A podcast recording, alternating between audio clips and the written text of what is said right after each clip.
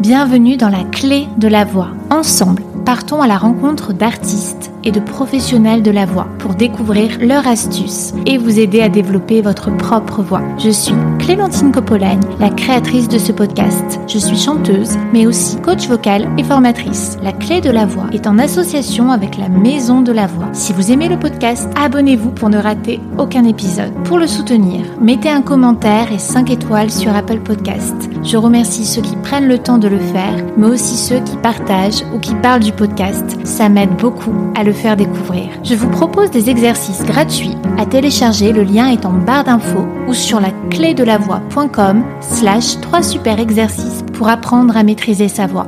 Vous pouvez, si vous le souhaitez, faire un don dans le lien disponible dans la description du podcast.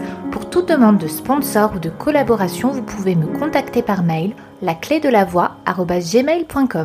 Savez-vous que le travail de la voix aide à gagner en confiance en soi? Catherine Lecoq est une comédienne musicale et coach en prise de parole. Elle nous livre des anecdotes sur les femmes qu'elle accompagne en atelier, dans des quartiers populaires ou auprès des jeunes pour les aider à s'intégrer grâce aux cours d'acting face caméra. Catherine nous donne également des techniques pour apprendre à ne pas se laisser désarçonner par une quelconque situation lors d'un débat. Catherine Lecoq en sait quelque chose, elle-même a l'habitude de débattre en public pour des causes qui lui tiennent à cœur, mais aussi de coacher pour la scène politique des élus. Nous parlons de la technique, bien sûr, la respiration, la détente du corps pour pouvoir percevoir les émotions. En tant qu'actrice et chanteuse, Catherine puise dans ses fragilités afin d'en creuser les sensations pour les restituer dans l'interprétation, mais aussi de l'observation pour préparer les prises de position dans l'espace et avec celles et ceux qui nous entourent. Nous revenons sur ce qu'elle a appris tout le long de son parcours en commençant par ses débuts à l'école Jean Périmoni ou dans celle de Michel Fugain,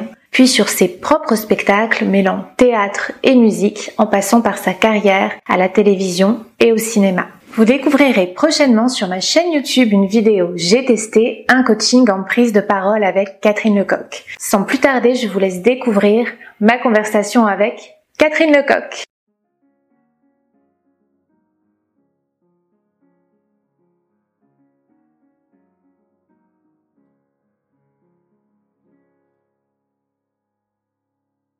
Bonjour Cathy. Bonjour Clémentine. Je suis ravie de t'accueillir aujourd'hui. Merci. Alors tu es comédienne, chanteuse, metteuse en scène, réalisatrice, autrice. Mhm. Avant que tu nous donnes tes conseils de coaching, puisque tu coaches notamment en prise de parole, est-ce que tu veux bien revenir sur tes débuts? Qu'est-ce qui t'a donné envie de te diriger vers euh, la comédie, le cinéma? Je sais pas. c'était c'était spontané euh, c'est c'est venu dès l'âge de 4 ans en fait. Euh, euh, je jouais dans le jardin je jouais à la marchande je jouais euh, je faisais plein de personnages je m'éclatais. Et puis je disais à ma mère je veux être opératrice. Et pour moi c'était chanteuse d'opéra en fait voilà. Après, j'ai cherché donc comment rentrer dans la télévision, puisque nous à l'époque, euh, on avait une télé chez mes grands-parents et euh, il y avait, tu sais, les, les, petites portes sur le côté pour euh, pour appuyer sur les boutons, puisqu'on n'avait pas de télécommande. Moi, je suis un petit peu ancestrale, et donc je cherchais comment rentrer dans cette télé, parce qu'en plus j'avais plein d'amoureux. Tous les, les, les, beaux garçons que je voyais là, c'était mes fiancés, et donc je voulais aller chercher là-bas, et puis je voulais faire comme eux, quoi. Il y avait beaucoup d'hommes beaucoup moins de femmes qu'aujourd'hui à la Hmm. télévision. Et donc je me suis dit mais euh, je cherche. Et donc j'allais derrière, euh, je voyais c'était pas là. Enfin et j'ai trouvé depuis. Déjà une âme de militante, euh, les hommes à la télé. Oui, exactement. Et ensuite, tu as fait donc des études de théâtre. Mhm. Oui, ben je suis passée par euh, différents euh, euh, biais. J'ai toujours fait du théâtre. Quand j'étais gamine, euh, je faisais du théâtre amateur. J'avais 10 ans. Enfin voilà, j'ai toujours été sur sur les plateaux. Et lorsque je suis arrivée à Paris, j'avais 17 ans. J'étais très jeune. Le sort en a décidé ainsi. Et donc j'ai j'ai été voir Sylvia Montfort sur les conseils d'un ami qui qui m'a adressé à elle pour le carré Sylvain Montfort puisque elle euh, elle avait euh, une école de cirque. Mais en fait c'était pas ce que j'allais faire. Donc elle elle m'a adressé chez Périmoni en fait un, un cours de comédie que j'ai suivi bien sûr. Donc l'é- l'école de euh, Jean Périmoni que que j'ai euh, euh, j'ai fait euh, pendant plusieurs années et à un moment donné, puisque j'étais quand même pas mal dans le milieu du théâtre, euh, le théâtre des 400 coups, où j'étais ouvreuse, enfin de temps en temps pour gagner un peu des sous. Moi, j'étais vestiaire à l'opéra pour voir des Ah. opéras. Ah ben voilà, c'est ça. Eh ben c'est pareil. Nous on était, on, on avait des petits boulots comme ça dans les théâtres et tout. Et j'ai une copine euh, qui elle écrivait, enfin avait des velléités d'écriture, qui m'a dit à un moment donné en retournant à Nice euh, voir sa famille. Elle m'a dit Cathy, il faut absolument que tu viennes, parce que là j'étais à Paris. euh, Il faut absolument que tu viennes à Nice. Il y a Michel Fugain qui vient d'ouvrir une école de comédie musicale, et comme c'est ce que vra- vraiment je voulais faire, c'est-à-dire que moi je voulais être comédienne musicale. Pour moi, les comédies musicales, c'était toute ma vie. C'était vraiment le le nec plus ultra de ce que je voulais faire. Bien que euh, j'étais extrêmement euh, portée sur le cinéma, sur le théâtre euh, plus classique, hein, on va dire, mais les comédies musicales, c'était euh, l'accession absolue du bonheur. Et donc, quand elle m'a dit ça, j'ai fait ma valise. Dans les deux jours, je suis descendue et j'ai euh, euh, j'ai habité chez eux pendant un bon moment. Ils m'ont hébergé, ils ont été adorables et j'étais à la Victorine, donc pendant trois ans avec Michel.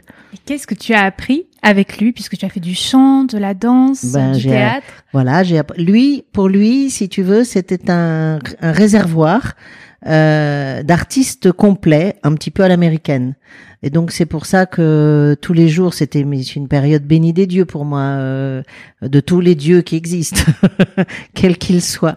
Euh, c'était vraiment euh, huit heures par jour de danse, de chant, de comédie. Et euh, pour moi, ça a été le pur bonheur parce que j'ai travaillé euh, dur pour la danse avec Johnny Monteiller, avec Stéphanie Fugain puisqu'elle était avec nous aussi à l'époque.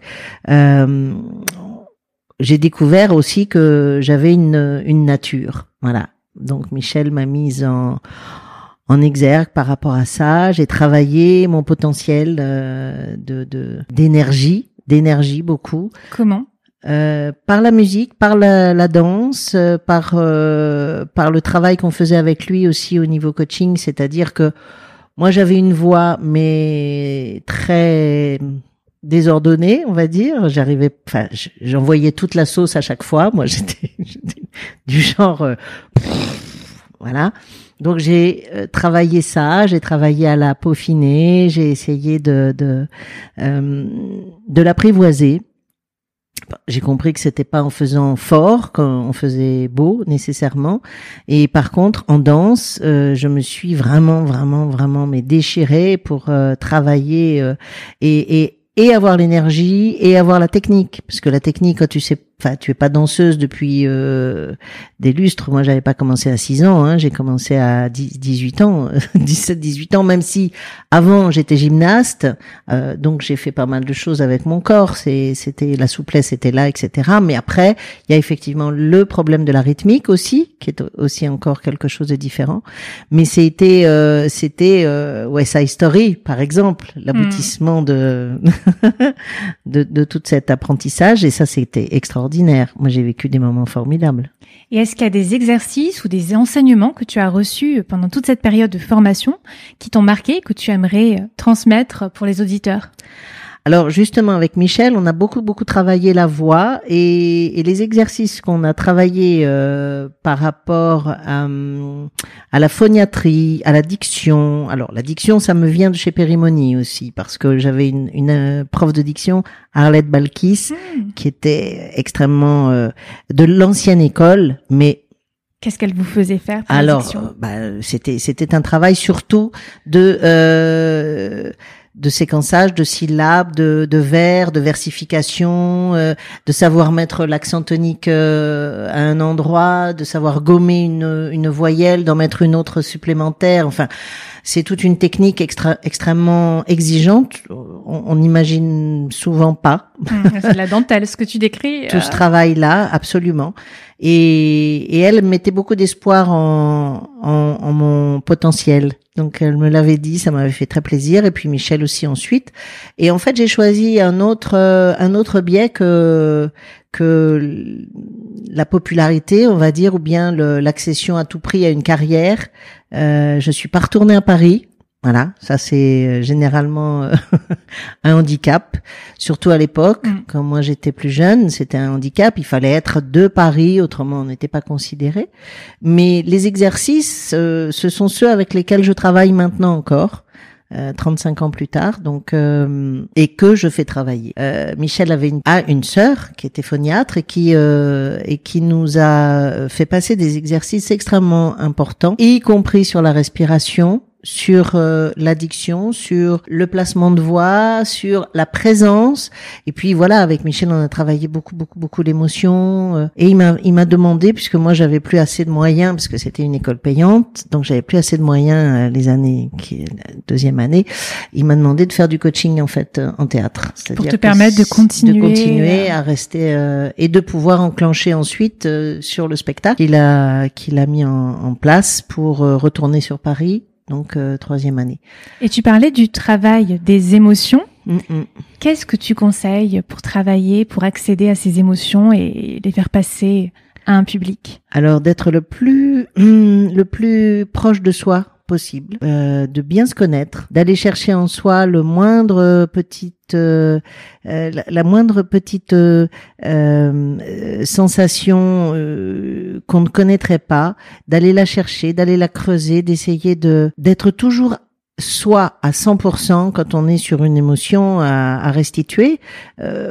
Enfin, moi, je suis pas du genre à aller chercher euh, dans mes souvenirs personnels, euh, euh, à me remémorer une image, à me remémorer un, un moment euh, douloureux ou autre. Non, toutes les émotions sont en moi de toute façon, puisque euh, on, on vit des tas de choses tous les jours. On vit des choses agréables, des choses moins moins agréables, tristes ou autres. Enfin, et on sait ensuite euh, ce que notre corps délivre euh, dans ces moments-là. Donc c'est ça qu'il faut aller chercher, c'est ces boutons-là sur lesquels il faut appuyer, mais en toute euh, sincérité et encore une fois, respiration. La respiration, c'est la base de tout. Vous respirez différemment quand vous êtes en colère, vous respirez différemment quand vous pleurez, vous respirez différemment quand vous riez, bien sûr. Alors là, le rire, c'est la sangle abdominale qui travaille à fond. Vous respirez différemment quand vous êtes euh, euh, dans l'émotion euh, d'une première rencontre, dans, dans, dans une colère, dans une rage, dans voilà. Et tout ça, c'est à restituer. C'est ça, en fait, c'est le socle, c'est la respiration. À partir du moment où on commence à respirer, euh, enfin avoir la bonne respiration qui convient au sentiment à donner, le reste, euh, ça vient tout seul. Il faut lâcher les choses, quoi. Il faut lâcher les, il faut lâcher le corps. Il faut vraiment faire confiance là à ce moment-là. Moi, moi, je me, je, je m'étonne des fois parce que j'ai des émotions, j'ai des frissons qui me traversent, euh, mais même en lecture. Il y a des moments où je suis en lecture sur un texte, un truc, euh, euh, d'un coup ce sont des émotions et ça me, je sais que je suis juste à ce moment-là. Sur un casting, par exemple, quand je dois aller euh, faire un casting ou s'il y a une émotion un peu particulière euh, et que je suis juste, je suis dedans, j'ai les poils qui se dressent sur sur mes bras. J'ai- je suis traversée par un frisson, je suis traversée par une une émotion réelle et, et du coup, si besoin est, ben les larmes arrivent ou enfin voilà, il y a rien à faire. Il faut être au fond. Il faut enfin être au fond, ça veut dire euh, vraiment euh, euh, poser, respirer, être au plus proche de soi. C'est-à-dire savoir aussi comment on réagit aux choses. Se, se connaître, c'est quelque chose d'essentiel. Bien se connaître, bien et puis et puis s'accepter, accepter toutes nos toutes nos fragilités, nos émotions, nos sensibilités, c'est génial. On travaille là-dessus. Ouais, C'est la matière première. euh, Ah ben c'est notre euh, carburant, hein, de toute façon. Donc, euh, au contraire, quand on me dit, euh, puisque moi je travaille avec beaucoup de jeunes, des jeunes qui sont des fois en difficulté, enfin ou en tout du moins dans des quartiers dits un peu délaissés, des jeunes qui qui, qui te disent, euh, mais euh, euh, d'être trop gentil, euh, c'est pas possible. Euh, D'avoir des émotions, c'est pas possible, parce qu'on nous prend pour des cons. Mais non, mais au contraire, mais attendez, euh, d'être gentil, ça veut dire que c'est quelque chose qui vous revient inévitablement. Vous êtes, Mm. vous êtes généreux envers les autres, les autres vous renverront, même s'il y a un imbécile dans le lot qui, est- qui vous a tourné le dos, qui n'a pas su euh, prendre ce que vous avez donné, ou qui a trop pris et n'a rien donné, à un moment donné, enfin, un, un autre moment, ce sera de toute façon euh, une réversion d'une autre façon et ça vous enrichit quoi qu'il en soit. Et c'est ces émotions là qu'il faut prendre. Et et, et c'est jamais c'est jamais mal de donner ou de faire les choses avec son cœur. Au contraire, c'est quelque chose qui vous amène euh, tout le reste. Et est-ce que tu veux bien nous parler du travail que tu fais faire à ces jeunes? Alors oui, je, travaille euh, sur des là des, des, des, ateliers coaching en mission locale, donc garantie jeune, ce qu'on appelle la garantie jeune, d'une part. Donc ce sont des jeunes qui sont en décrochage scolaire, hein, pour beaucoup, euh, et qui viennent travailler là pendant un an, trouver un appui auprès de conseillers, conseillères, donc de la mission locale. Et j'ai proposé à un moment donné, euh, euh, en voyant pas mal de ces jeunes euh, au travers d'autres ateliers théâtre qui avaient été positionnés avec Éclosion 13 vis-à-vis de la politique de la ville, j'ai estimé qu'il fallait leur redonner confiance. donc ça s'appelle de l'estime de soi.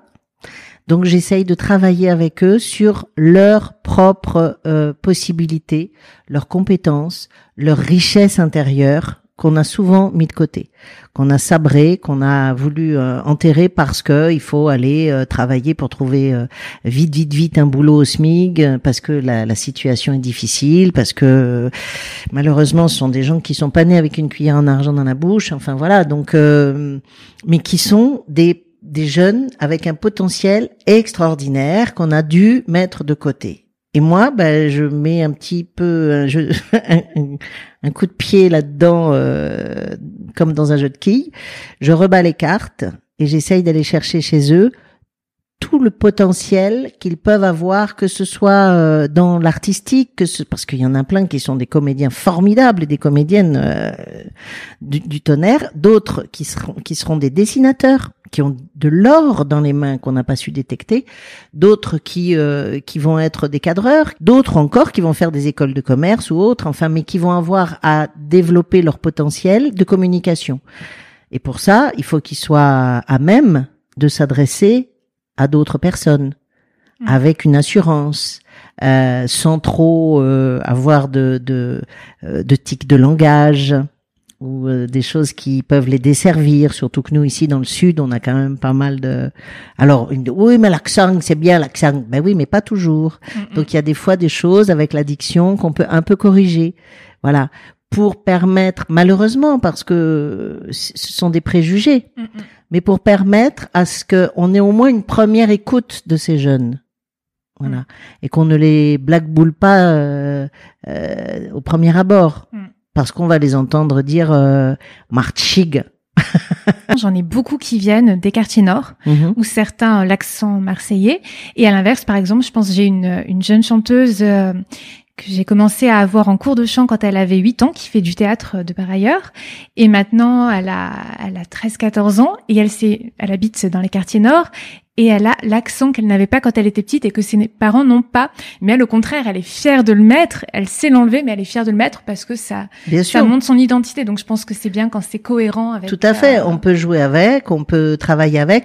Après, moi, si tu veux, là, ce sont euh, des choses alors, quand je les dirige vers le cinéma, par exemple, là, j'essaye de mettre en place un projet euh, pour les pour pour les avoir un petit peu plus longuement ensuite, parce que là, je n'ai que deux fois trois heures avec ces jeunes, et je travaille aussi avec la caméra pour que ils s'approprient aussi cet outil, c'est-à-dire qu'on n'ait pas peur de de, de cet objet. Et alors le retour aussi, ça et oui, compte énormément. Voilà, pour travailler ensuite le regard qu'on a de soi-même, pour s'apprivoiser, pour être en accord avec soi-même, pour être mais vraiment généreux avec soi, parce que tout de suite on parle de caméra. Ah non non, ah non non, surtout pas, surtout pas. Ce sont des jeunes qui se filment à longueur de journée, qui sont en tout, enfin beaucoup, hein, en train de faire des selfies, des TikTok, des machins, des trucs. Et là, parce que on va travailler avec cet outil qui tout d'un coup va nous ramener à nous et, et effectivement euh, euh, pointer des problématiques et des choses à travailler, mais là on va s'en rendre compte. Alors c'est toute une approche aussi euh, avec beaucoup de bienveillance, beaucoup de diplomatie pour permettre déjà qu'on accepte le deuxième euh, temps de travail qui est avec la caméra parce que c'est une présentation qui est personnelle. Ils me disent ce qu'ils veulent. Alors je le fais souvent de façon individuelle parce que du coup On arrive aussi à débusquer des soucis euh, beaucoup plus profonds. On arrive à, déterminer des choses qui les ont marqués profondément, qui les ont meurtris. Et donc, je peux en parler ensuite, moi, avec les conseillères et conseillers pour essayer de les aider à voilà, à remettre des choses en état c'est pas seulement un travail de coaching euh, artistique ou théâtral, c'est aussi pédagogique, c'est aussi beaucoup euh, beaucoup euh, individualisé bien sûr et donc psychologique. Enfin bon, mais on, on, fait de la psychologie en permanence quand mm. on est sur les plateaux et quand on fait du, du, du coaching et quand on s'adresse à des jeunes apprenants ou mm. apprenantes, évidemment. Mm. Et à côté de ça, tu fais aussi du coaching pour les élus. Aussi, c'est une autre euh, un autre axe, mais là c'est plus pour la, la parole, euh, donc prendre la parole en public, ne pas être désarçonné par des questions qui viendraient euh, à brûle pour point. Mm-hmm. Comment fait-on pour ne pas être désarçonné?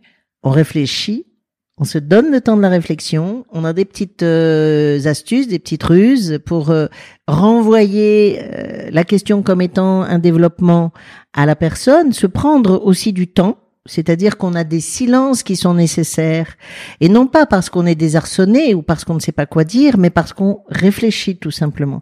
Il vaut mieux quand même avoir le temps d'un silence de réflexion et ne pas dire une ânerie pour vraiment bien maîtriser. Bon, alors évidemment, maîtriser son sujet, ça c'est la, première des choses euh, quand on s'adresse à, des, à des électeurs ou des électrices, ou tout du moins des gens qui viennent chercher des réponses à des projets.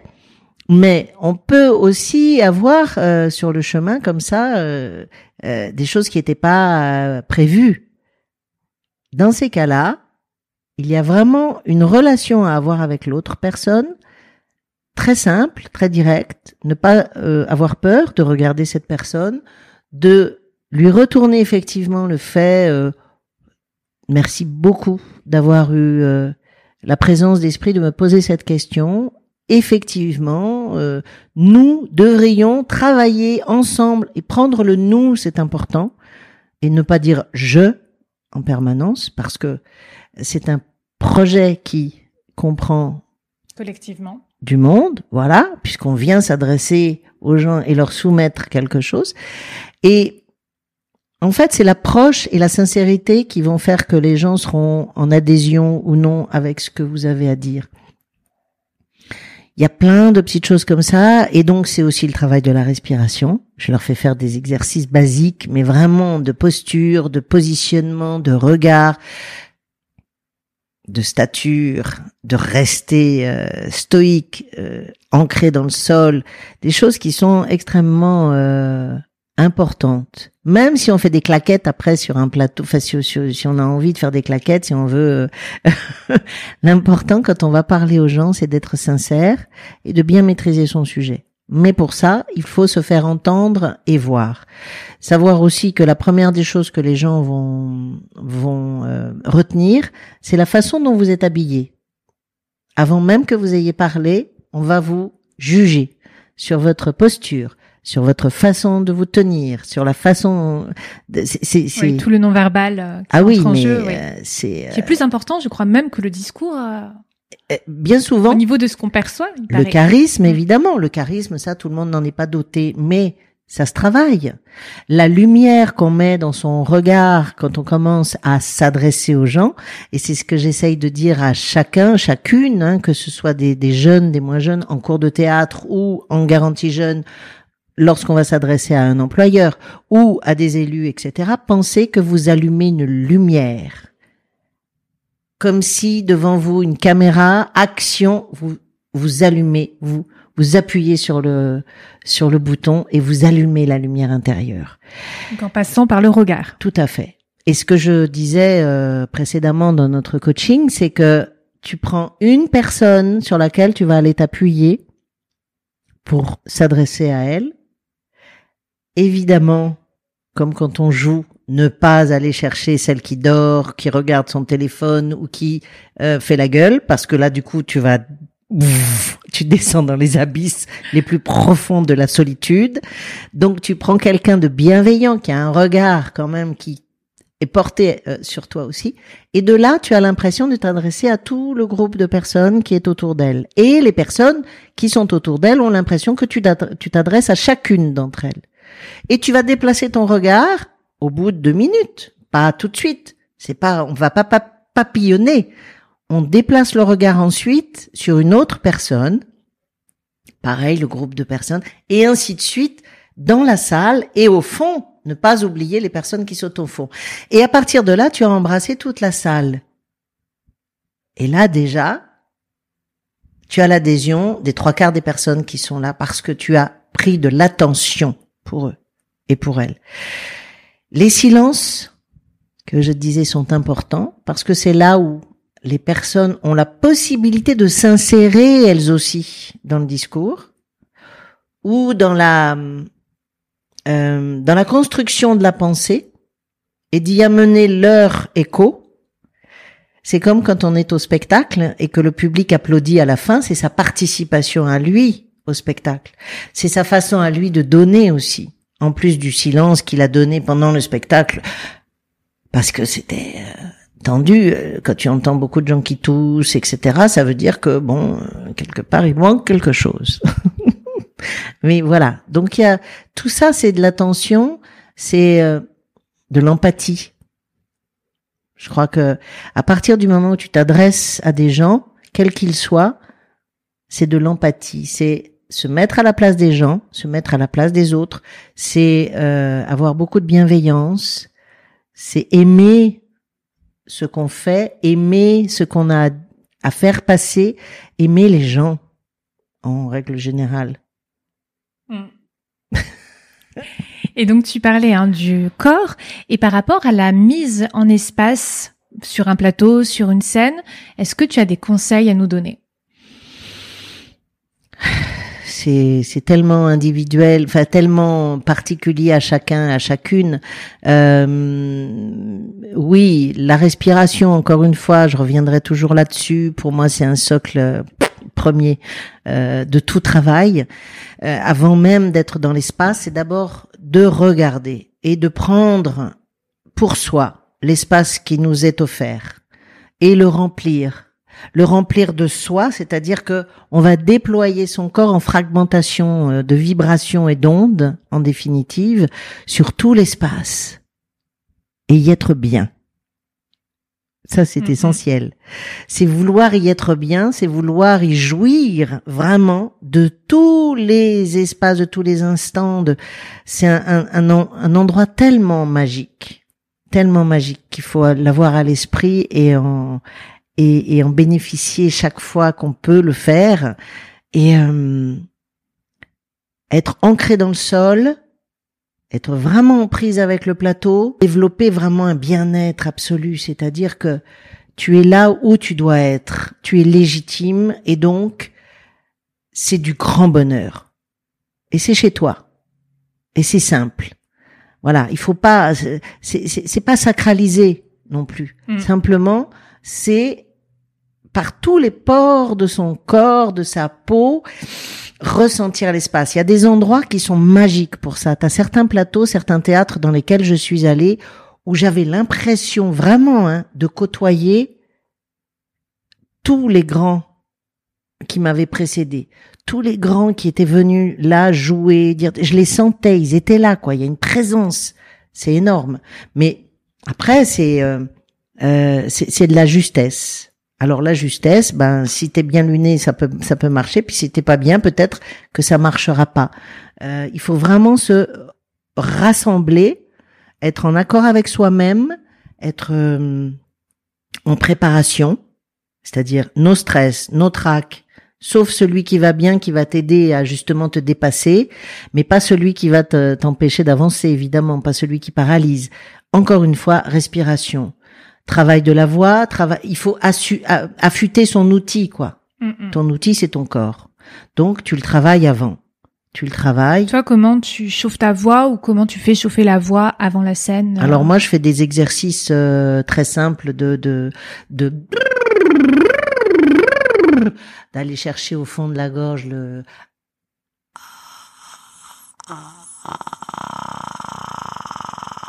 détente, respirer bien sûr. Je me je me prends un petit moment euh, à la à part euh, de, de relaxation, euh, respiration profonde, etc. Détente des muscles, échauffement. Il y a des il y a des copines aussi qui qui elles préfèrent l'échauffement physique. Mhm. Moi c'est plus à l'intérieur de moi, c'est-à-dire j'ai besoin de me de me concentrer, de je peux rire euh, quelque temps avant, mais arriver à un certain endroit, à un moment, c'est pas possible. D'abord, je vais beaucoup aux toilettes.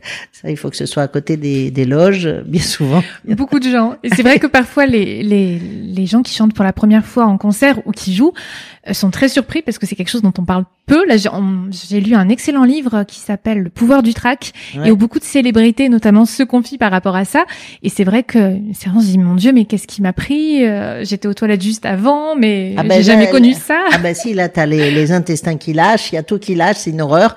Euh, D'ailleurs, il faut avoir une certaine intimité avec les copines ou les copains avec lesquels tu joues, avec lesquels tu chantes, parce que il y a parfois quelques quelques gaz, euh, etc. qui arrivent, mais parce que le corps s'exprime, le corps stresse aussi, et on le dit, le cerveau, le deuxième cerveau sont sont nos intestins, et franchement, ils communiquent ensemble. Donc, si si ton cerveau dit à un moment donné que que, que tu flippes, que tu stresses, que tu traques, le, les intestins sont en réponse. Et ils vont vider le, le, le, surplus, le trop plein. Alors c'est où tu vas faire pipi, où tu vas euh, euh, avoir une, une commission Ou plus pour certains, vomir. euh, Voilà, d'autres pour vo- d'autres vomissent, mais tu allèges ton corps. C'est ça. Et bien souvent, on ne mange pas avant de jouer parce que c'est c'est impos- impensable de, de s'alourdir. Et puis surtout, la digestion aussi qui peut survenir ensuite. Mais Par- ça ralentit le corps. Ben quoi. voilà, c'est mm. c'est ben oui parce que ton cerveau est pris euh, à autre chose. Donc tu as besoin d'avoir un cerveau affûté, euh, des, des émotions, euh, c'est c'est épidermique, tout le corps est engagé. On a des ondes partout, tout le corps est engagé, l'ouïe, euh, le regard, la perception, les odeurs, enfin tout. Euh, on, on est, on est une, une machine à, à produire des, des, des endorphines. Et donc là, dans ces cas-là, c'est vraiment euh, tout, tout est à 380 degrés. On est à fond quoi, euh, auprès euh, du public, des autres et des camarades avec lesquels on joue. Mm. C'est des moments formidables. On a l'impression de décoller trois mètres de, de- du sol. Enfin, moi, je trouve que c'est autant. On se dit, mais pourquoi je fais ce métier dans les cinq minutes qui précèdent Oui. dans la loge? Mais c'est pas possible de me mettre dans un état pareil parce qu'on est en vrac. Il y a quelque chose de ça. Parce que justement, on est en vrac et qu'on a donc des outils pour se permettre de nous rassembler. Respiration, relaxation, euh, des exercices de, de, de diction avant pour bien délier la langue, pour bien assouplir euh, et pour bien aussi euh, tonifier les lèvres. QX, QX, QX pour tonifier, mais aussi des blablabla. Enfin voilà, bon. euh, Pour relâcher un peu aussi les muscles Pour relâcher, visage voilà. Euh, néanmoins, on arrivera euh, dans les trois premières secondes sur le plateau avec une tension qui va normalement s'amenuiser au f- vraiment dans les, il faut qu'elle il faut qu'elle disparaisse euh, dans les deux minutes qui viennent et que ça ne devienne plus que de, de la joie, du bonheur, du plaisir et surtout euh, une adresse au public extraordinaire quoi. On est là Mm. pour ça.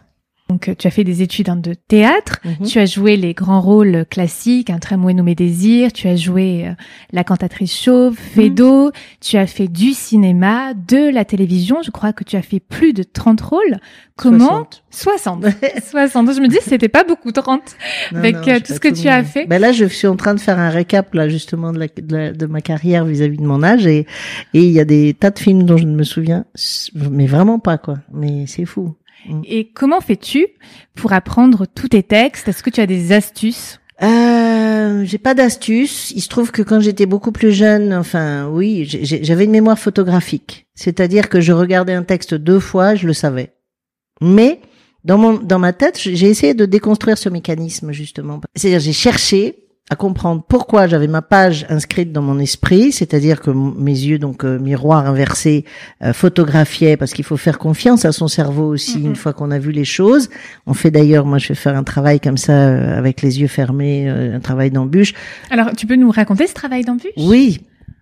Ben, je, je, fais travailler en atelier euh, théâtre bien souvent. Je mets des choses sur le plateau, euh, chaises, sacs, enfin des choses qui sont pas très euh, dangereuses bien sûr, mais et je demande à ce qu'on visualise le parcours. On a tout ce parcours à faire au travers donc de toutes ces euh, tous ces pièges. Euh, on le fait, les yeux ouverts. Le corps imprime le parcours dans une, un premier temps et ensuite on revient et on le fait les yeux fermés. Et à partir de là, on a euh, le cerveau qui a enregistré les fréquences, qui a enregistré aussi le, le schéma corporel et le nombre de pas peut-être, etc. Il y en a qui comptent, des rusés qui comptent, mais pas la peine parce que on a aussi un sens du spatio-temporel qui est assez étonnant selon qu'on ait une oreille très développée à gauche, très développée à droite, que on ait des, problèmes justement de petite surdité ou autres qui sont donc détectés à ce moment-là, des dyslexies où les, les cerveaux gauche et droit ne sont voilà ne connectent pas au même moment et dans le même sens. Enfin, et tout ça se, se, se voit à ce moment-là. Vous avez des gens qui partent euh, qui partent complètement euh, sur la gauche, qui font des détours incroyables pour simplement dépasser l'obstacle, alors que quand ils l'ont fait les yeux fermés, les yeux ouverts, ils ont fait deux pas. Là, ils, ils vont en faire dix. Ils ont l'impression que l'obstacle est vachement plus loin. Donc c'est très très c'est intéressant déjà pour euh, connaître aussi les pathologies parfois euh, insoupçonnées de certaines personnes qui vont travailler sur le plateau. Et ensuite pour se donner confiance et comprendre que votre cerveau enregistre les choses et qu'il faut lui faire confiance. Donc voilà, pour les textes, c'est ça, c'est que auparavant, je, je, je, regardais, je savais pratiquement dans les deux jours, bim, euh, trois pages de texte. Avec l'âge euh, qui vient, c'est plus difficile et c'est un travail de mémorisation plus long, mais je le fais souvent le soir parce que la nuit, le cerveau fait son travail aussi et il emmagasine les choses. Et ça, je le conseille à tout le monde. À quel moment de la soirée? Juste avant de se coucher ou moi j'apprenais mes leçons d'école comme ça? Ma grand-mère elle y tenait, c'était révision dans le lit toujours. Ben voilà, c'est ça. Avant de se coucher, avant de s'abandonner au sommeil, euh, le cerveau va enregistrer et va donc mettre dans des petits tiroirs là où il faut pour bien classer les choses. Et vous allez tout d'un coup, euh, alors que vous pensez ne pas le savoir, parce que c'est ça le truc, c'est que on pense ne pas s'en souvenir et d'un coup, bim, c'est là. C'est là avec les émotions aussi. Moi, mon, mon ça c'est pour le cinéma. Ça c'est plus les, les, les scénarios. On est obligé de travailler seul, hein, donc euh, on est obligé de d'apprendre son texte dans son coin, chez soi. Donc on fait ce qu'on peut, on rabâche. Mais je visualise beaucoup aussi. C'est-à-dire que pour moi, un texte c'est pas juste des mots, ce sont des émotions, ce sont des échanges avec des personnes, et donc c'est un espace. Euh, donc dans ma tête, ben, je vois la scène je vois la scène, je me vois. Euh, alors je me vois pas physiquement, bizarrement. Je, je, je me vois en voix off, mais je vois les autres. Je vois les autres personnages. Et du coup, je m'inscris dans quelque chose qui existe déjà. Et donc, je restitue. Alors que sur un plateau de théâtre, hum, pour moi, la répétition, c'est vraiment sur le plateau. Quand je disais tout à l'heure que pour moi, la, la, la, période de la, des répétitions, c'est la plus casse-pied parce que euh, il faut. Oui, on en a parlé, on a fait une vidéo euh, tout à l'heure. Voilà, il faut rabâcher les textes, etc. Euh, parce qu'il faut savoir son texte à la virgule ou hein, parfois on n'a pas la permission de, de digresser parfois oui, euh, mais néanmoins là c'est avec les autres et c'est dans le corps. C'est-à-dire que toute action qui est verbalisée se mémorise plus facilement, en tout cas pour moi. Moi, c'est vraiment, euh, il faut que je fasse, il faut que je joue, il faut que je je ressente, et à partir du moment où j'ai ressenti, le texte va revenir beaucoup plus facilement euh, avec l'émotion. C'est comme ça que je fonctionne. C'est c'est une drôle de mécanique que le corps. Hein. Mm. Mm. Moi, je suis fascinée et j'apprends tous les jours euh, de moi et des autres comment on arrive à, à progresser, à ressentir, à faire de moins en moins, en faire de moins en moins. C'est ça qui, enfin, ça c'est vraiment le, le socle pour moi, en tout cas des comédiens et comédiennes américaines aussi, enfin euh, pas des grandes comédies hein, burlesques, mais euh, ou pour l'intensité réelle du comédien ou de l'actrice ou de l'acteur, c'est vraiment il y a que le regard, l'émotion et les trois mots qui viennent. Mais tout est dit dans un regard. Mais bon, c'est quelque chose d'émouvant, quoi, de se dire que toute sa vie, on va cheminer vers l'essence, la quintessence du rien. Après, évidemment, on peut faire des choses euh, autant couleurs. Là, justement, le spectacle qu'on fait en ce moment avec les jupes de ma mère, avec Éclosion 13, c'est un spectacle musical euh, où, où, il y a beaucoup de choses qui sont dites sur les femmes, parce que moi, je suis aussi très en lutte avec euh, cette idée que les femmes seraient moins importantes que les hommes. Mm. Donc, depuis longtemps, je fais ce travail en tant qu'artiste et femme pour promouvoir les, les, la gente féminine et les femmes dans tout leur euh, exercice. Et hum, ce spectacle, donc, remet en mémoire des femmes qu'on a beaucoup oubliées ou qu'on a, voilà, qu'on a, qu'on a imaginées d'une certaine façon un peu différente de ce qu'elles sont. Et on, on, a des tas de moments de comédie, donc évidemment c'est pas c'est pas du, du, du, du, recentré. Mais par exemple, je fais une, une scène que j'ai écrite euh, sur Marilyn Monroe il y a rien à faire. Enfin, je, il faut juste que je sois dans mon interrogation avec elle. Et, et c'est une adresse au public, point. Et il y a rien à jouer là. Tu, donc tu écris, tu crées des spectacles, tu as composé aussi un album. Deux. Deux. Ah. Ah oui, tu avais pas vu lutter au féminin, c'est mon premier. Tu as pris ton envol. Je, je m'étais préparé, j'ai perdu ma boussole et mon ventre à nouer.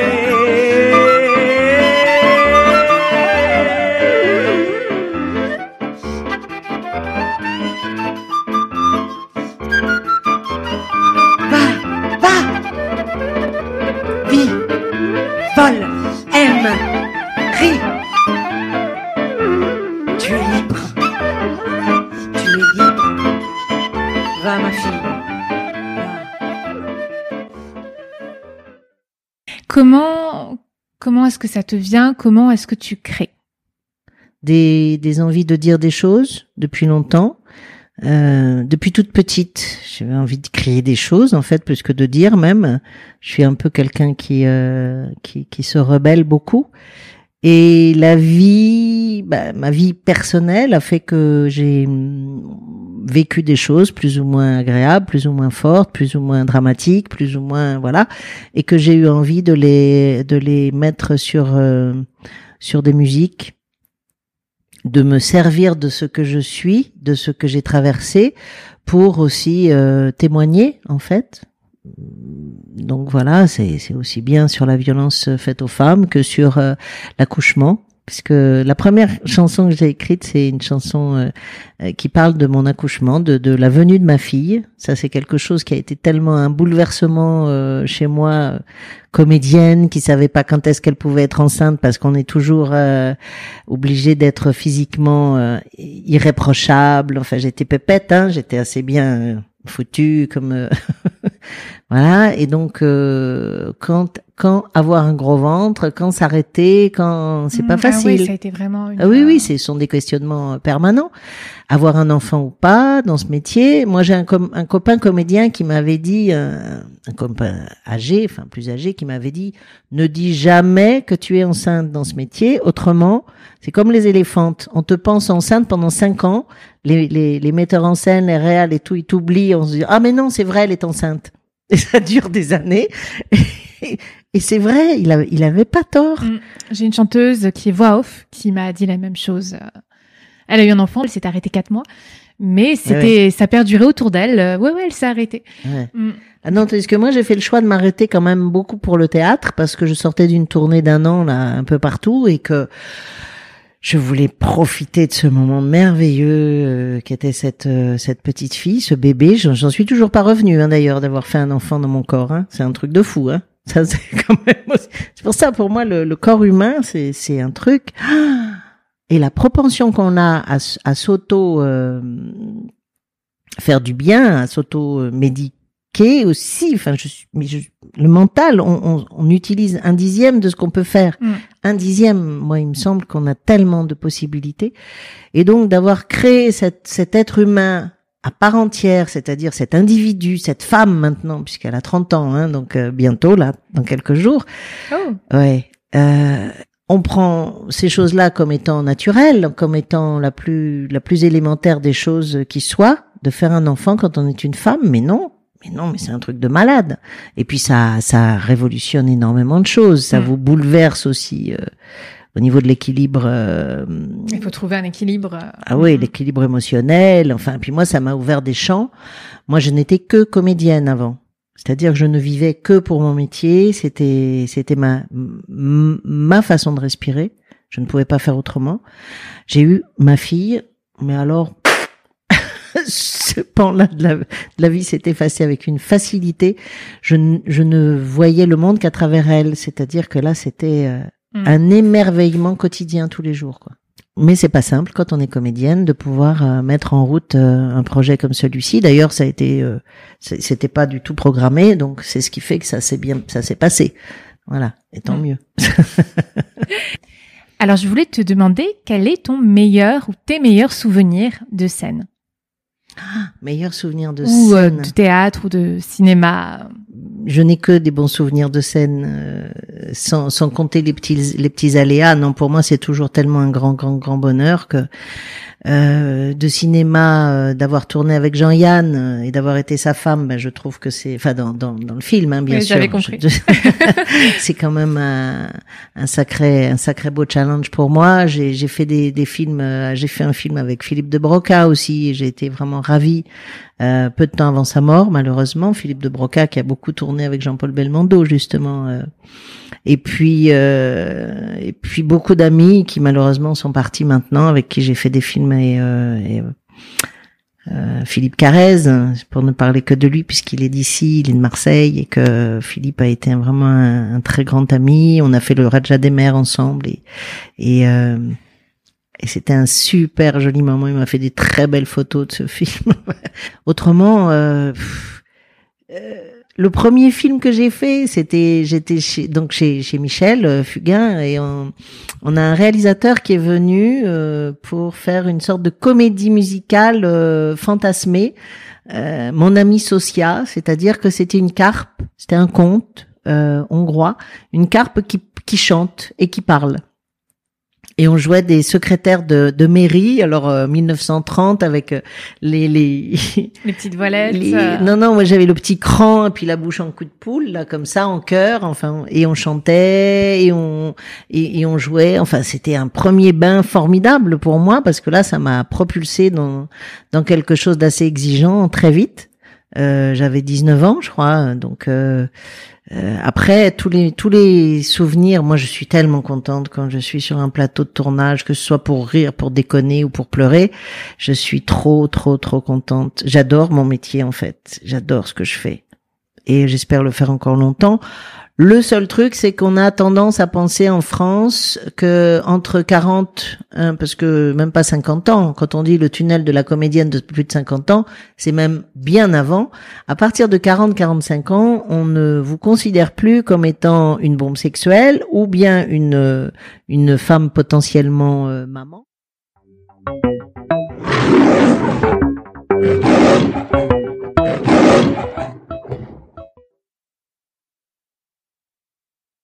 Aujourd'hui, je dois vous parler d'un phénomène extraordinaire. Depuis l'avènement du cinématographe, nous nous sommes aperçus que toute une population disparaissait pendant au moins 15 ou 20 ans. Et cette population, ce sont des femmes, des femmes de plus de 50 ans. Vous ne les voyez plus, vous ne les entendez plus, vous ne savez pas ce qu'elles sont devenues. Et pourtant, elles existent. Mais où? Où sont passées les femmes de plus de 50 ans dans la lucarne magique? Donc on va attendre que vous soyez grand-mère pour vous redonner des rôles. ouais, donc il y a tout un creux. euh, Donc il y a un super grand moment, oui, où vous faites des utilités, enfin, ou des utilités, c'est-à-dire des petits rôles, des machins qui sont euh, parfois. Alors il n'y a pas de petits rôles, il n'y a que de petits comédiens, disait Louis Jouvet, mais néanmoins. Parfois, c'est un peu difficile de se dire que euh, on, en vient à faire des petites journées de tournage euh, qui n'ont pas beaucoup d'intérêt, euh, d'intégration dans le film. C'est-à-dire qu'on on aime à chaque fois euh, prendre part totalement à l'œuvre Et pourtant, je fais aussi des courts métrages hein, avec des, des, des, réalisatrices ou, ou, ou réalisateurs euh, qui veulent justement euh, faire leur premier film. Et ça, c'est, je trouve extraordinaire de supporter ces, ces jeunes euh, générations. Je, je, reprends enfin un peu des rôles un peu plus conséquents et où je suis toujours, toujours dans la douleur, dans le drame. Mais j'adore, moi j'adore de toute façon aller chercher au fond de moi tout ce que je peux j'ai vu que tu avais eu le rôle de la meilleure méchante euh, au Mexique. ah oui, oui, bah ça c'est. C'est le prix, pardon, le prix. Le, de la le prix, ouais, le prix de la, de la, meilleure méchante. En fait, c'est un, un réalisateur qui a fait justement un cours, mais de genre, c'est-à-dire euh, un film de genre. Et on l'a projeté à Cannes. D'ailleurs, il a été à Cannes, celui-ci, euh, de genre, c'est-à-dire qui mêle un peu du surnaturel dans le dans l'idée du film. Et euh, et, et, et, je suis donc une personne qui euh, euh, qui, qui fait de l'aide aux, personnes âgées, enfin notamment à, un monsieur un peu âgé, etc., qui ne peut plus être autonome. Sauf que je suis une méchante, méchante, méchante. Et j'ai pris appui sur Katie Bates dans Misery. Alors pour moi, ce film, il me glace encore le sang à chaque fois que j'y pense. Regardez les sept mots. Stop, ça suffit. Je ne veux plus vous entendre. Ne m'obligez pas à vous enfermer dans votre chambre comme hier. Restez tranquille.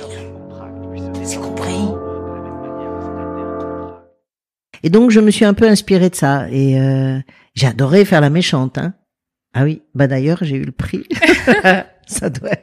Mais c'est génial parce que tu explores tellement de choses différentes et que tu ne fais pas dans ta vie nécessairement. Mais justement, c'est ça qui est qui est formidable, c'est qu'on te permet de d'aller là où tu n'es pas euh, au quotidien, enfin dans ta vie, quoi. Je voulais te demander, à l'inverse, s'il y a un mauvais souvenir, quelque chose qui s'est mal passé, mais tu as appris à tes dépens euh, une leçon. Euh. Oui, alors bah il y en a plusieurs en fait, même si euh, on n'en tient pas rigueur euh, nécessairement des années plus tard, mais euh, lorsque justement j'étais chez Michel Fugain, lorsqu'on jouait autour du piano avec Michel, lorsqu'on chantait en chœur, on avait donc des groupes de voix différentes, et comme je te disais tout à l'heure, moi j'étais là toujours à fond les ballons, tout à trac, allez hop, il fallait faire fort, et il y a des copines bien inspirées à côté qui tout d'un coup ont fait ah, avec la main sur l'oreille, genre ah, mais c'est trop fort. et de là, s'en est suivi un, profond complexe de ma voix, en fait, mmh. pendant longtemps, où je ne m'estimais plus chanteuse, c'est-à-dire que euh, jusque jusqu'au moment où j'ai retravaillé donc avec euh, des profs de chant euh, et y compris lyrique pour travailler cet organe que, qui est puissant chez moi, mais des fois trop. C'est bien quand je suis sur des manifs ou dans des dans des moments où je peux haranguer le, la foule, mais mais c'est vrai que dans des groupes de chants vocaux, etc., c'était compliqué. Et en fait, j'ai travaillé ça et en quelques années plus tard, on s'est revus pour une émission donc de, de télé, euh, tu sais, avec Mimi Mati qui était avec nous, et donc on a on a fait une émission avec Frédéric euh, Mitterrand à l'époque et on a rechanté les chansons, etc. Et là, les filles m'ont dit, waouh, ah ben dis donc, euh, ben oui, j'avais travaillé. Oui, oui, les cours de chant, ça sert. Merci beaucoup. J'avais donc travaillé, j'avais apprivoisé ce ce flot vocal. tu as pris combien de d'années de cours de chant euh, Combien de professeurs tu as eu Oh là là, euh? j'en ai j'en ai fait pas mal. Hein, j'en ai fait pas mal. J'en ai, mais je suis pas très assidue. C'est enfin, je suis pas assez euh, disciplinée. Autrement, j'aurais effectivement dû faire ce que je, je, je voulais faire quand j'avais 4 ans, c'était chanteuse d'opéra. Mm. Parce que j'avais j'avais la tessiture, parce que j'ai j'ai effectivement une amplitude euh, vocale intéressante et puis j'avais envie de faire trop de choses. Je voulais pas être que interprète en fait, voilà, j'avais envie de faire trop de choses donc euh, j'ai pris des cours de chant régulièrement avec des profs différents mais euh, pendant des années. Je ne saurais même pas te dire combien mm, parce mm. que je crois que ça pendant une vingtaine d'années au moins, enfin avec des gens différents selon où je me trouvais et puis euh, qui on me conseillait aussi. Hein. Oui. Et je continue. Je continue avec des amis comme euh, avec Adila, Karl par exemple, euh, qui est aussi à Éclosion 13. Je continue à faire des ré, réajustements et de, de parce que c'est important d'être toujours dans le dans la recherche de mm. soi. et de son outil. Mm. Puisque notre outil, c'est notre corps, euh, dans tous ses euh, replis et, méandres, que ce soit les cordes vocales, que ce soit les muscles. Là, moi, je, je sais que je suis beaucoup plus euh, lente qu'auparavant. Euh, quand je chante, quand je danse sur scène, euh, je le sens passer. Je sens passer les poids des années et le poids physique euh, que j'avais pas avant, quoi. Et c'est sûr que voilà, on vieillit, on Mm. vieillit, le corps change. Il faut s'adapter à son corps à chaque fois, à chaque année, chaque chaque blessure, chaque euh, bobo, Oui, ça chaque demande des réajustements. euh, hein. réajustement permanent. Alors de la discipline, si on veut faire du yoga, faire des choses comme ça. Moi, je nage. Moi, mon ma survie, c'est c'est la mer. C'est d'aller euh, nager en, en mer et, et ça toute l'année. Mm, c'est génial pour Ah la ouais, ouais. respiration, les intercostaux, le dos. euh. Exactement.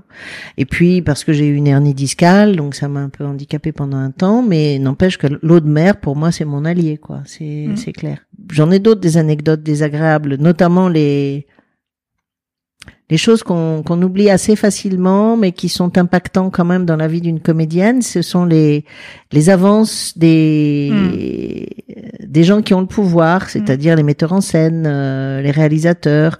Quand on est jeune, euh, parce que là maintenant je suis tranquille, mais quand on est jeune, quand vous, on vous propose en permanence euh, euh, des choses qui, qui, qui dépassent largement votre contrat euh, et qu'on refuse. Et donc euh, on ne retourne pas avec ces gens-là. Voilà. Bon, Mm. c'est pas très grave a priori, mais c'est vraiment c'est très déstabilisant. Surtout quand on n'a pas l'autorité nécessaire euh, parce qu'on on a la subordination, euh, un lien de subordination avec ces personnes. Donc, euh, on, a 27 ans, 30 ans, 32, 30, enfin jusqu'à 35, 40, ouais, voilà. Puis après, ça se tarit, c'est bien, c'est tranquille. Mais, mais c'est malheureux d'avoir à, à subir ça euh, dans une carrière de comédienne et que, que ce soit à mon niveau, hein, qui est un petit niveau de comédienne de province. Hein, je- mais n'empêche que chaque fois, je me suis euh, retrouvée avec des, pas chaque fois, attention, pas tous, mais avec des, euh, des difficultés à expliquer que non, je n'avais pas envie de, de, de déborder le cadre de, du plateau, euh, euh, voilà, et d'aller plus loin. Et en théâtre aussi, ça a été un peu des fois difficile. Mm. Je me suis mise en colère. Mais bon, du coup, ça m'a valu d'être blacklistée. Mais bon, euh, hors de question de faire des, de faire pour moi en tout cas ce genre de, de concession, quoi. Mm, mm. Et j'aimerais bien que les choses euh, avancent à ce niveau-là. On, on a quand même bien, bien, bien avancé sur le phénomène avec euh, MeToo, mais mais on est loin du compte encore. Pour ton actualité, est-ce que tu as des dates à nous annoncer? On a joué les jupes de ma mère avec Éclosion, donc Éclosion 13, euh, l'association dans laquelle je, je suis aussi, avec euh, 90 euh, adhérentes. J'en fais partie. Oui, voilà, des femmes qui ont envie de, de, de déployer l'artistique et la technique euh, au féminin. Euh, on a donc ce spectacle qui a vu le jour le 6 et 7 août à Martigues, une date pas vraiment très euh, euh, très porteuse en termes de, de venue des programmateurs ou programmatrices Mmh, euh, éventuelles, surtout après Avignon cette année. On, euh, on devait jouer la première euh, en avril au théâtre Tourski à Marseille et donc on sera reprogrammé en tout cas pour ce qui est du Tourski en mai 2023 si on est toujours vivante. Euh, on va on va tenter de l'être. Et la prochaine date, par contre, c'est le 25 novembre, contre les violences faites aux femmes, donc, cette journée, qui est une journée internationale contre les violences faites aux femmes. Et ce sera à Istres, au, à l'espace 233. Voilà. On est invité par la ville d'Istres à venir euh, jouer et, y compris, faire des interventions auprès de certains publics féminins là-bas, en dehors du spectacle. Chose qu'on propose. On propose donc des compléments aussi pour essayer de travailler sur ces questions-là euh, avec des femmes euh, euh, dans certains quartiers un peu paupérisés, on va dire. Mm, mm. Ensuite, on aura aussi euh, les peines Mirabeau, mais on ne sait pas encore quelle date, en 2022. Euh, pour l'instant, on n'a pas encore défini la date, puisqu'avec le Covid, on est toujours un peu sur une, une corde raide. Euh, la reprise de, de, de, la vente du spectacle est compliquée, hein, parce que pour l'instant, les programmateurs ou programmatrices ont déjà absorbé leurs propres euh, spectacles qui n'ont pas encore été euh, mm. vus. Voilà, donc euh, là, moi, je, je m'en occupe donc aussi. Donc, on va, on a pas mal d'autres endroits qui nous ont sollicité. On va essayer de, de mettre tout ça en, en exergue et puis en route. Et j'espère qu'on va faire une tournée importante avec ce spectacle parce que vraiment c'est euh, moi, je, je, pleurais à la fin de la, représentation la première tellement j'étais émue de ce qui se passait et tout. J'étais en train de chanter je, je ça c'est pas bien il faut pas se laisser prendre par ses émotions mais euh, mais n'empêche que c'était trop beau quoi. Ça faisait trois ans qu'on qu'on essayait de travailler ce spectacle et on l'a enfin livré au public. Et c'était une une joie mais ineffable et extraordinaire. Et c'est vraiment puis on en a toutes été euh, vraiment très très très très heureuses. On est ravis de, de, de le rejouer. Et, j'espère qu'il va avoir une, une, une vie un peu longue. Et autrement j'ai un autre projet euh, déjà là qu'on est en train de mettre en place euh, sur un spectacle alors un tout petit peu plus réduit en termes de personnes puisqu'on était 10 sur le plateau pour les jupes. Là on est trois et c'est sur l'Alzheimer, en fait, sur la maladie de l'Alzheimer qui euh, euh, qui est très méconnue et qui fait beaucoup de ravages. Et mm. euh, donc voilà, et on, travaille avec une, une autrice, euh, euh, Malika Fessi, qui, qui m'a envoyé le, la pièce, qui m'a demandé si je voulais la jouer, l'interpréter. Enfin, donc c'est super, c'est adorable de sa part. Et elle est venue voir les, les, les, femmes du Sud, un autre spectacle que, que je joue depuis un petit moment, la contourne, qui, qui se passe à la Seine-sur-Mer, sur la fermeture des chantiers de la Seine, vue par les femmes, justement, et les témoignages des femmes des années 70. Et donc là, c'est un autre spectacle qui est, euh, musical aussi, où je chante beaucoup de mes chansons d'XXL, notamment, avec deux musiciennes, comédiennes adorables qui me suivent, qui sont extraordinaires. Heureusement, elles me suivent, mais quand je dis elles me suivent, c'est que elles ont intérêt à, à bien suivre mes erreurs parce que des fois j'en fais quand je suis sur le plateau. Et, euh, c'est Magali Bracono et euh, Aurélie Lombard. Alors euh, voilà, ça, ce spectacle, elle est venue le voir euh, cet été à Port-de-Bouc. C'était le 21 juillet et elle a été enthousiasmée par mon engagement. Donc du coup, elle était rassurée sur le fait qu'effectivement, elle, elle, avait peut-être choisi la bonne personne, même si euh, le, personnage est un peu plus âgé que moi, mais on va peut-être le rajeunir un peu parce que l'Alzheimer, de toute façon, ça touche euh, beaucoup de personnes, mm-hmm. euh, quel que soit l'âge. ça ne touche pas que les personnes âgées et qui sont très souvent même extrêmement actives, enfin, mm. qui ont déployé beaucoup, beaucoup, beaucoup de de, euh, de choses chez elles ou dans ce qu'elles font. Moi, j'ai une de mes élèves, elle avait euh, ouais 65 ans et euh, venait juste d'être à la retraite, elle pensait voyager de partout et Alzheimer, donc sa fille, elle était fille unique, elle essayait de s'en occuper, de lui trouver des activités, donc la marche, deux fois par semaine le chant avec moi, euh, pour faire travailler la mémoire. C'est difficile. C'est hein. difficile, oui. Hmm. Moi, j'avais fait un petit court métrage justement pour un ami aussi là. C'était un très joli court métrage. Très, c'était pour Nikon. Enfin, c'était vraiment très court, mais il y a tout le reste, tout le reste, les coachings euh, qui reprennent là. Euh, également pour des jeunes qui veulent faire du cinéma parce que je moi, je suis dans une région, donc à, à Martigues, la Couronne, je suis dans une région qui se développe beaucoup, beaucoup, beaucoup au niveau du cinéma. Et il y a énormément de jeunes euh, talents qui ne demandent qu'à euh, se développer et j'ai envie de les faire travailler. Donc j'ai essayé de, de, voir un petit peu si on peut mettre en place un projet avec la ville ou la métropole ou peu importe, enfin, euh, qui fait suite aussi au coaching que je fais au, travers de la garantie jeune. Parce que j'ai une dizaine de jeunes là maintenant qui sont euh, déjà euh, que je, que j'accompagne sur mon temps personnel, que je fais venir sur des premières euh, euh de cinéma, enfin quand il y a un film qui sort comme récemment, euh, que je fais travailler. Euh, j'ai aussi un coaching sur Port de Bouc avec des jeunes qui font donc plus précisément euh, un travail d'acteur de cinéma, d'actrice de cinéma, et on va faire un court métrage à nouveau, puisque j'en ai déjà fait un il y a deux ans avec euh, d'autres jeunes.